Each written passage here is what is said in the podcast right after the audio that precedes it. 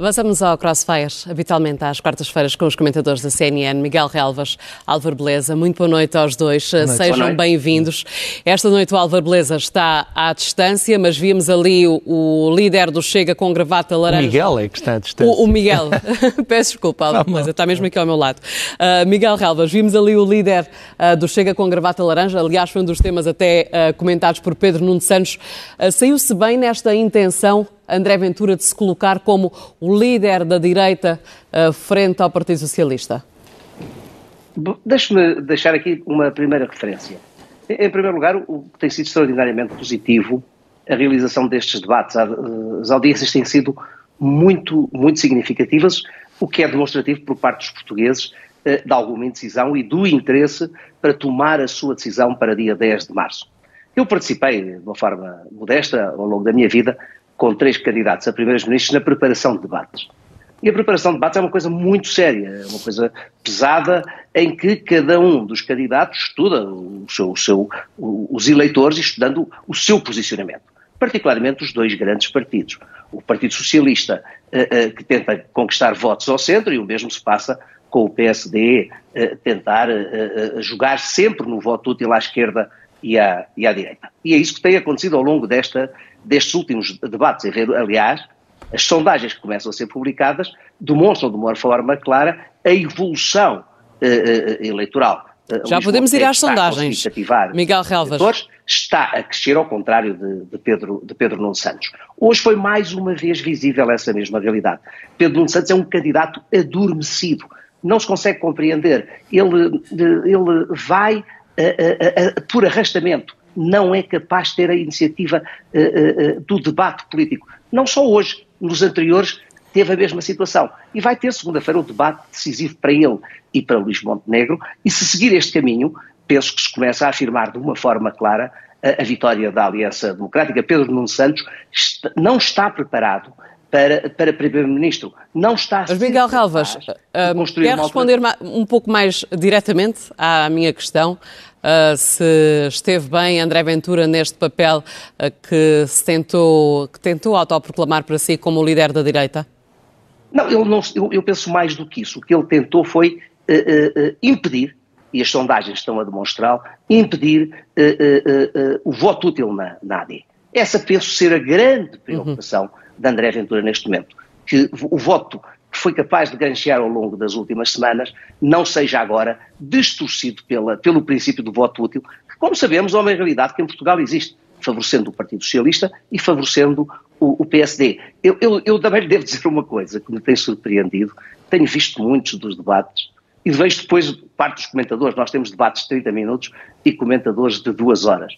E aquilo que se passa é que os candidatos falam para o eleitorado, falam para o país e não falam para os comentadores. E nós o que é que temos encontrado? Encontramos que os comentadores destroem uh, uh, as narrativas dos candidatos e apresentam uma realidade que nem sempre é, é, é, aquela que nós tivemos a oportunidade de verificar no debate, no debate político. Eu penso que o grande debate que vamos ter é o debate de segunda-feira, onde ficará afirmado aquele que uhum. se poderá afirmar como candidato a primeiro-ministro. Como nós vemos, pelas sondagens que têm sido publicadas neste momento, o PSD está a capitalizar a queda de votos do, do, do Partido Socialista. E, e, Pedro Nuno Santos, desde que os debates começou, começou a cair. Quando os debates iniciaram, o Partido Socialista Deixa-me então confrontar o Álvaro Beleza, porque já é a segunda vez que toca nesse ponto, o ponto precisamente das sondagens, ponto baixo nesta altura para o Partido Socialista. Álvaro Beleza. Sim. Uh, não, vamos lá ver. Eu, eu, eu tenho uma. Eu, antes de entrar para aqui, estava a falar sobre isto. Eu tenho uma tese sobre isto. Eu acho que vai haver hum, pouca abstenção, felizmente. As pessoas estão mobilizadas para assistir aos debates, o que é bom. Portanto, os portugueses são interessados, os jovens que votam a primeira vez, as pessoas percebem uh, que o momento é relevante. Nos debates não se tem falado de uma coisa que está à nossa volta, que aliás fala-se muito aqui na televisão, mas ainda não vi ninguém falar na guerra na Europa nas questões da defesa. Uh, os países centrais da Europa Central estão a falar na indústria de armamento, na possibilidade de ter que mobilizar uh, cidadãos para, para, para o serviço militar e aqui em Portugal o Porto de Abrigo é como se nada tivesse a acontecer. Mas, uh, mas voltando à, às sondagens, eu e acho, minha questão? eu acho que esta mobilização dos portugueses para os debates vai, uh, quanto a mim, haver voto útil nos principais partidos. Portanto, eu acho que vai haver voto útil uh, na AD e no Partido Socialista.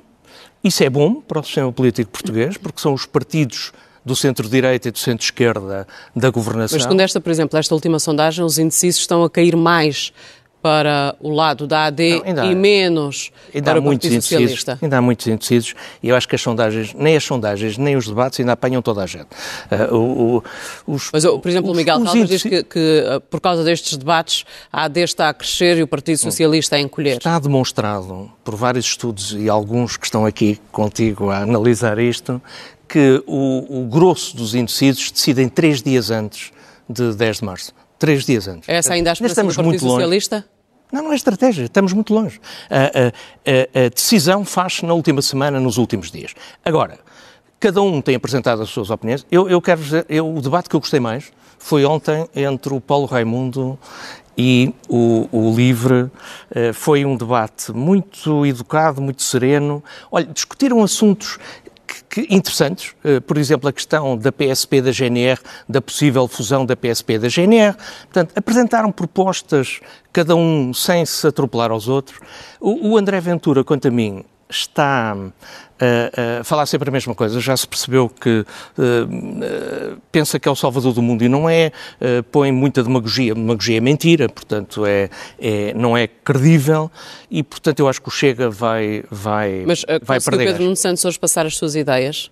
Hum? Conseguiu Pedro Nuno Santos hoje passar não, as suas ideias? O Pedro Nuno teve muito bem. O Pedro, lá, o Pedro Nuno é educado, uh, um homem de bem, aliás, começou muito bem em, em falar uh, no que aconteceu, na infelicidade que aconteceu ao Luís Montenegro, um, e, e, falou aquilo que é verdade que o André Ventura é um chorrilho de mentiras, é, é, é, é prometer o impossível a toda a gente e, e nem a AD o quer, portanto, uh, quer uh, estar no governo, quer uma coligação, anda a pedir para, para ser uma voz ativa nisto.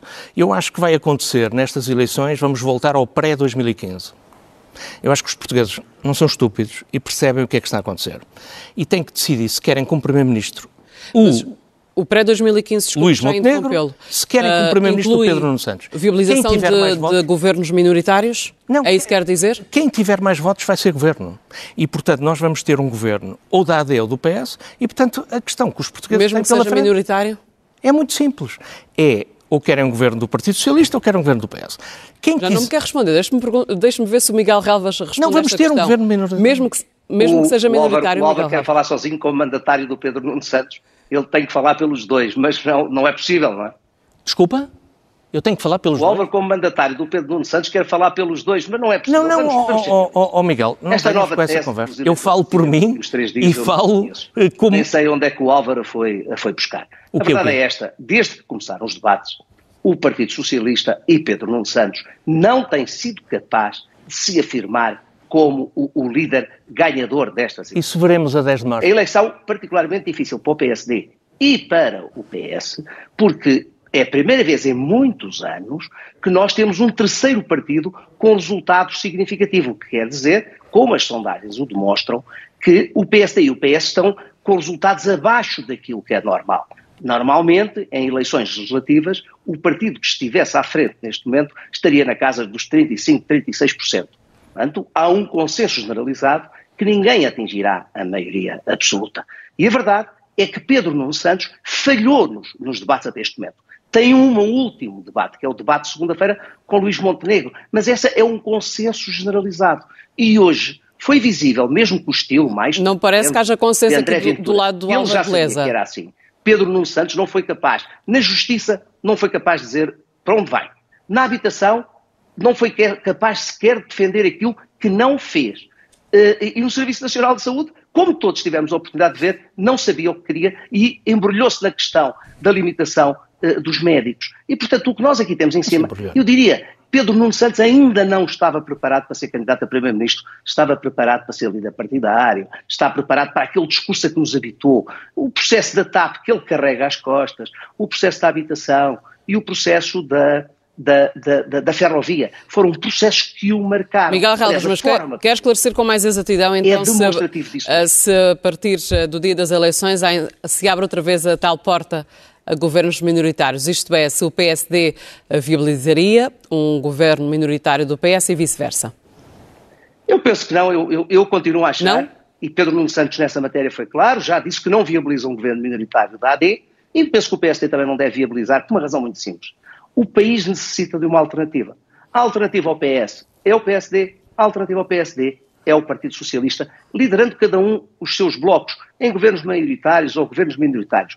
Mas quem decide se os governos são maioritários são os portugueses com o seu, com o seu, com o seu voto. E, portanto, essa é uma questão muito, muito clara. Eu não sou a favor do Bloco Central, eu não sou a favor que os dois grandes partidos tenham um entendimento de governação, devem ter entendimentos pontuais sobre questões centrais da vida do nosso, do nosso país, na revisão constitucional e, e muitas outras questões na área da saúde, na área da segurança social, naquilo que é estrutural para o país, não na governação. E neste momento, a verdade é esta, o PSD tem sido capaz, ao longo das últimas duas semanas, de se afirmar como uma alternativa mais credível que o Partido Socialista e Luís Montenegro tem-se afirmado nesse caminho e nessa atitude, e isso está a começar a ter oh, oh, reflexos, oh, oh. não só, não só nas sondagens, mas naquilo que nós começámos a ler. Muitos daqueles que tinham dúvida, beleza. daqueles que punham, tinham resistência, que estão diminuindo essa resistência e essas dúvidas gradualmente. Uh, um, eu acho que o, o, o, PSD, pelo menos o Luís Montenegro, já disse que não, não governará com o Chega, nem com o apoio do Chega, portanto não seguiu a tese do Miguel.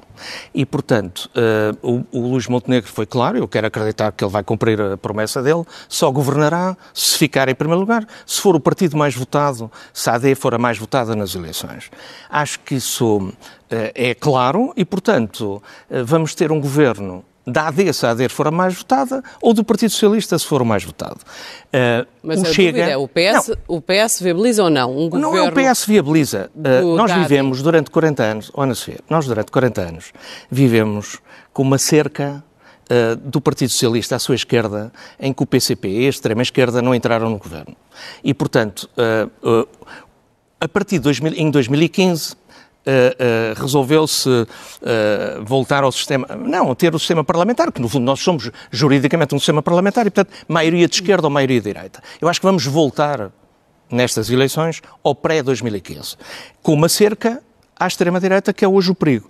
Porque, como se vê, hoje o perigo não é o PCP, nem o Bloco, nem esses partidos, que aliás não, não, eu bloco, espero, eu espero... Bloco disse uh, pronto, lá está o Miguel. O Miguel, o André Ventura deve ser teu discípulo, porque está sempre a interromper. Não adianta estás-me a interromper. Não adianta, porque eu vou acabar o raciocínio. Que é muito habitual em... E, portanto, o que eu estava aqui a dizer é que o, o partido, o partido uh, da extrema-direita que hoje temos, que é um perigo para a democracia, porque põe em causa os fundamentos da nossa democracia liberal, hum, não vai contar. E, portanto, os portugueses vão perceber, se é que já não perceberam quase todos, que o voto não chega a um voto inútil.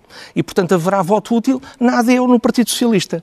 Eu espero, e já agora com os partidos à esquerda do PS, e digo isto até com simpatia, que o PS não tenha que fazer um dia uh, à sua esquerda o que o PSD fez e bem de salvar o CDS, que é um partido fundador da democracia. eu estou convencido que o Partido Socialista é o grande partido da esquerda portuguesa. esquerda está só. Lá está o Miguel outra vez. Estás a viver uma realidade oh, oh. virtual. Basta Pode estar a referir-se à CDU. Refere-se à CDU? Não, eu refiro-me eu refiro à CDU, refiro-me ao PCP. Do, do, Bloco de Esquerda é clara e do LIVRE. Eu, eu refiro-me ao LIVRE, que eh, eu, eu espero o voto útil. Não, não, eu estou a dizer isto sinceramente. Mas, oh, oh, oh, Miguel, eu não estou aqui a fazer campanha, eu estou a tentar de, dar a minha então, opinião, aquilo que eu acho que é melhor Miguel, para a democracia portuguesa. Dê-nos uns segundinhos, para eu conseguir E acho que nós devemos pensar, Miguel, primeiro no país... A distância pode estar com dificuldade a ouvir-nos, mas dê-me só aqui uns segundinhos para formular a questão. Álvaro Beleza, no dia 10 de março há risco de mais partidos à esquerda, de partidos à esquerda do PS desaparecerem, como aconteceu no caso do CDS? É eu acho que não há esse risco nestas eleições mas espero que não venha a haver, porque eles são partidos úteis para, para a nossa democracia então, é e a fala... pluralidade é útil. O que eu estou a dizer é que, lembrou esse facto é que estou absolutamente convencido, oh, oh, Ana Sofia, estou absolutamente convencido que vai haver voto útil uh, nos partidos do centro. Uh, e isso é bom porque são alternativas de governo, uh, principalmente eu espero que o Chega vai desinchar e vai ter uma expressão muito menor do que aquela que vem nas sondagens, porque os portugueses são sensatos. Nós não estamos em tempo de brincar com coisas sérias. Nós estamos com uma guerra no centro da Europa, uma guerra na Palestina e Israel, nós estamos com assuntos muito, muito graves, muito sérios, em que vamos ter que ter entendimentos ao centro. Olha, já agora, justiça.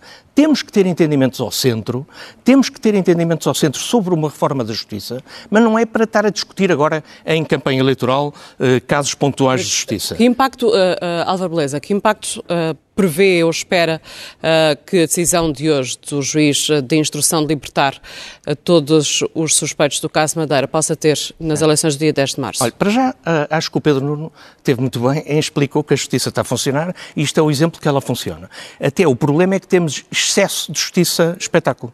E, portanto, nós temos condenações na praça pública precipitadas e, andamos, e anda muita gente a tirar conclusões precipitadas. A justiça tem o seu tempo, tem que se deixar a justiça funcionar. Portugal, há 50 anos, era uma ditadura, não tinha democracia, não tinha a justiça que temos agora e, portanto, não estávamos habituados a que esta justiça fosse uh, mediatizada. O que acontece? Ó oh, oh, Miguel, isto acontece em Inglaterra há, há 100 anos, nos Estados Unidos há 100 anos. E, portanto, nós não estávamos habituados a isto. também poder aqui falar, porque tu, eu, eu quero-te deixar. Diz lá. mas gostas de falar, falar. Ele, como falar, está longe, eu, eu deixo. lá, diz lá. Miguel Galvas. É uma questão, foi uma questão brutal. Tivemos três pessoas que estiveram detidas durante 21 dias. Tivemos uma pessoa que renunciou ao mandato de Presidente da Câmara do Funchal. Sim, sim. Tivemos um governo que pediu admissão. E qual é a decisão do juiz? A sim, sim, não, não, não, mas não isso, é isso, eu concordo. Há aqui perguntas que têm que ser feitas. Do, a decisão do juiz sim, sim. é que podem, entre eles, podem conversar. Portanto, a questão que se coloca aqui e não é uma questão da justiça, é uma questão da investigação penal não, que aqui está em causa. Mas tem ou não impacto nas eleições do dia 10 estas de março? Três pessoas, estas três pessoas tiveram detidas 21 dias, um deixou de ser Presidente da Câmara, Sim. o Presidente do Governo Regional e o Governo caíram na Madeira, e agora? Sim. Miguel Salvas, mas pode ter ou não, é impacto nas eleições do dia 10? Não, não, e as pessoas ficam perplexas. O Miguel tem razão. As pessoas têm que ficar perplexas. Então as pessoas são presas três semanas, vai um avião com 200 uh, eh, investigadores para a Madeira e depois o juiz uh, de instrução diz que não há aqui nenhuma, Mas, por favor, nenhuma prova de crime. Questão. Ora, uh, há ou não impacto para as eleições do dia 10 de março? Eu penso que não há, não havia nem num sentido nem no outro. Há impacto na vida política da região autónoma da Madeira. O doutor Miguel Albuquerque mantém a decisão de se retirar ou não, não sei. Ele hoje pode ter uma, posição, uma posição diferente daquela que teve. O doutor Pedro Calado pode dizer que se demitiu de Presidente da Câmara e renunciou à função numa determinada circunstância. Mas o juiz hoje foi de uma clareza muito significativa, dizendo que não se encontram indícios criminais. Sabemos que vai haver recurso e sabemos que o processo pode correr, mas a verdade é que as pessoas estiveram presas 21 dias. O que eu temo é que em Portugal todas estas questões comecem a ser mas... vulgares e não tenham efeito. E Álvaro Beleza, na sua não, opinião, não, eu concordo. tem ou não impacto no dia 10 de março? Não, isso não sabemos, não, é? não somos adivinhos. Mas qual é a sua opinião? Não, eu acho é que isto a vai ter impacto. Não, eu, Álvaro Beleza. Deixa, posso? Eu Pode, espero que isto tenha impacto nos decisores políticos para perceberem que é preciso uma reforma da justiça que tem que ter duas vertentes essenciais. Primeiro, a acusação tem que estar ao nível da defesa e não no nível superior à defesa. O juiz é o árbitro e é que tem o poder uh, de decisão final e nós em Portugal temos um sistema desequilibrado.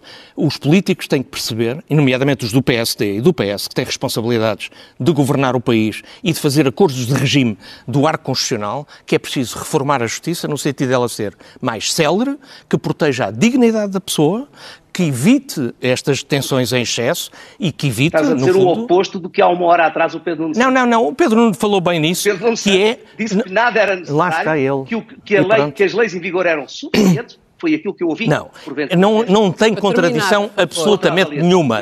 Temos que respeitar, tanto temos que respeitar, tu estás a respeitar, mas porque tu não respeitas a decisão do juiz? Boas leis, a questão que oh, central é nos procedimentos, na fuga ao segredo de justiça e na forma Oh, valha-me Deus. Voltamos eu não estou a dizer, eu não estou a dizer. Álvaro Beleza e Miguel Relvas.